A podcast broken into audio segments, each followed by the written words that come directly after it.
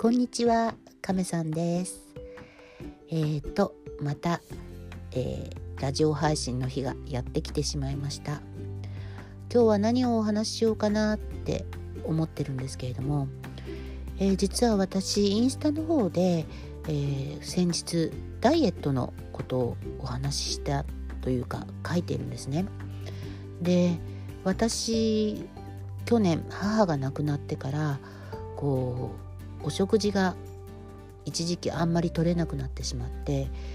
でまあこれがねちょっといいチャンスかなって思ってダイエットを始めたんですよ。まあ、というのもまあ介護をしてまして、えー、半分ストレス太りっていうんですかねあの母がね私が食べないと食べてくれないっていうこともあって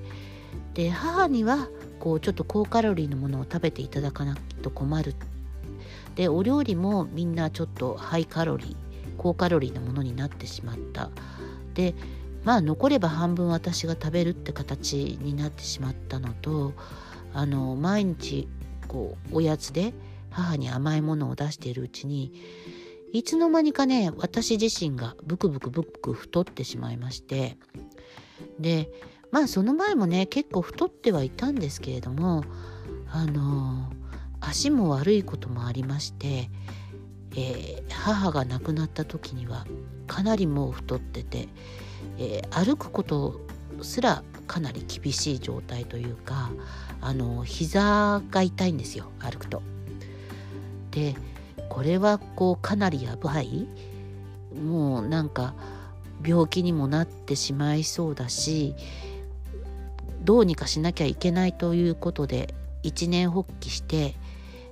まあ再びというかダイエット始めたんですよ。でもともとね、あの小さい時から太ってまして、えー、小学校中学校ぐらいまでもう一時期100キロ以上110何キロまで行ったんですよね。さすがにね中学3年の頃母がかなり心配しましてあの、まあ、その頃かなり前の話なんですけれども渋谷にねダイエット専門のお医者さんがいらっしゃいましてそこに1ヶ月に一度ですねあのダイエット診療というかあの通うようになってお薬をもらったんですね。えー、っと代謝を改善するお薬と食欲を抑制するお薬を飲みましてで1日そうですね1000カロリーから多い時が1500までいかなかったかな。まあ約1200キロカロリーのお食事をとるということを毎日してましてそれでその体重が約1年ちょっとで60キロ以下ですね50キロ台にまで落ちたんですね。でまあ私自身身長がやっぱり160センチ以上ありましたんであのまあ50キロ台になったらまあまあ標準体重にはなってきたんですけれどもあのその頃になると結構もうあの体重も減ってるということもあるんですけれどもあの多少栄養不足な点もありましてねちょっと貧血なんか起こすようになったんですよ。まあお医者さんに通ってはいたんですけどね。であのちょっとダイエットストップということであの高校12年ぐらいの頃から一時ストップをしたんでまた少し太ってきたんですねだから大学生になって社会人になる頃はもうやっぱり60キロはもう優に超えていた時期だったんですよ。だからまあそのままそれで過ごしてしまってまあそれでもある程度既製品のお洋服なんかも着れたんでそそれほど気にもしなかったしそんなにこう見栄えも悪くはなかった。まあ変な話ねあの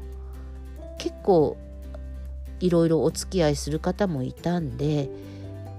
まあぽっちゃり好きな人には気に入られてたみたいなところもあるんでね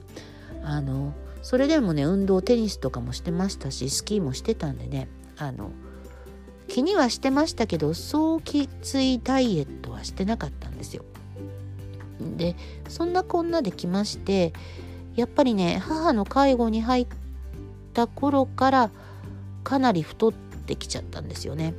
であのもう母のことだけを考えて食生活を立てて食事のことをしてたんでこうもうほとんど自分のことはさておきという感じでしたメニュー作りももう母のために美味しいものを作って栄養を取らせなければとそんな思いがあったんですけどあのさすがにねちょっと足を怪我した時にお医者さんにあのダイエットしてくださいって言われたんですけどこれがやっぱりなかなかできないんですよね。でまあ母が入院した時にはあのいない間ダイエットはできるんですけれどもまた帰ってきてしまうと同じことの繰り返しになっちゃったんでさすがにねまずいなっていう感じ亡くなった時は本当にやばいこれって思ったんで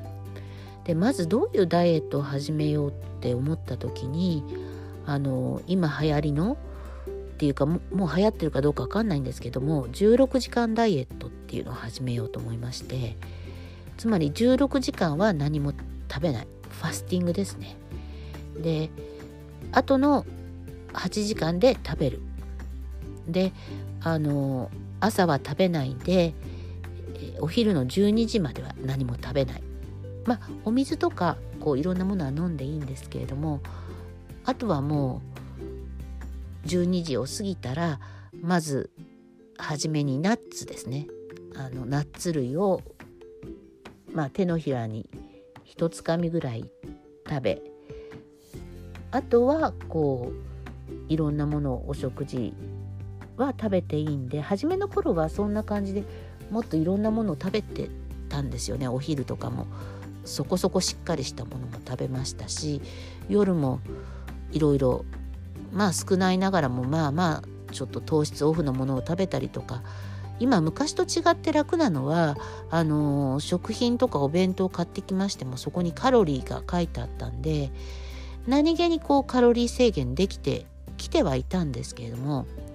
母が亡くなった8月の終わりから11月ぐらいまでそこそこなんとかそうやってダイエットしてきたんですよ。まあ少しは減ってきた少しは痩せてきたなという感じではあったんですけれどもあのそこら辺からねちょっと自分が栄養不足かなって思う時があってものすごい疲れるんですよ。でまあ足が悪いんでねそれほど運動とかできないんですけれどもあのお食事制限してるとねものすごい体力というか体力がなくなっていて疲弊してくるんですよね。なんかやり気もなくなってきてしまう。何にもやる気がなくなってきちゃうんで。でこれはまずいと思ってでちょっとある方がねあのミネラルを取った方がいいというんであのちょっとボトルでねミネラルのこういろんなものが入ったやつがあってそれをね飲むようになったんですよ。もうね毎日ね大さじ1杯から2杯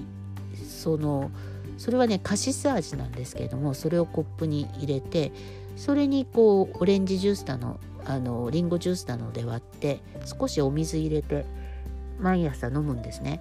でそれでそのナッツ食べてあとゆで卵とか半熟卵を食べてあと少しパン食べたりとかあとまあその時によって菓子パンも食べたりなんかしますね。でその時の量にもなんですけれども間にちょっとお腹すくとチョコのプロテインバーみたいのがあるんでそれを食べたりで夜までそんなこんなでしのいでいって夜は8時前までに何かしら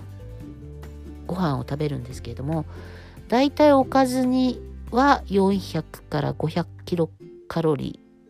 ー。まあ、500までいかないですね。そのくらいで済ませるんでトータル1日の量があの多くて1200300キロカロリー。1500は超えたことないですね。だいたい平均1000から1100、200っていうくらいなところが毎日です。で甘いものは全く食べなくなって受け付けなくなりましたね。あのその果物とか朝のジュース以外あとプロテインのチョコバーそれ以外ケーキとかプリンとかアイスクリームは全く欲しくもないし食べないですで甘いものに関しては昔よりものすごく甘いものを甘いって感じるようになったんでもう体自身が随分変わってきたようなんですね。でおかげさまでこう少し痩せてきて顔も少しほっそりして。ただねもう年なんであの二重顎とかあとこう腕のお肉プルプルっていうのがなかなか取れないんで今そこのところを苦労してるんですけれども。まああの少しずつねインスタとかこうダイエットのアカウントもちょっと作ったりなんかしてるんであのたまにこうやって皆様に今もうちょっと減ったよとか今はこう顔しか出してないんですけどそのうち自分がどれだけ痩せたかっていうのをあのビフォーアフターでお見せしたいなと思いますんでまあお楽しみかどうかわかんないんですけどちょっとそんなこともあの見ていっていただければなと思ってます。まあそれとともにこうやって配信もさせていただきますんで亀さんのダイエット見守ってくださいね。じゃあ今日はこんなところでお耳を拝借ありがとうございました。また来週よろしくお願いします。バイバーイ。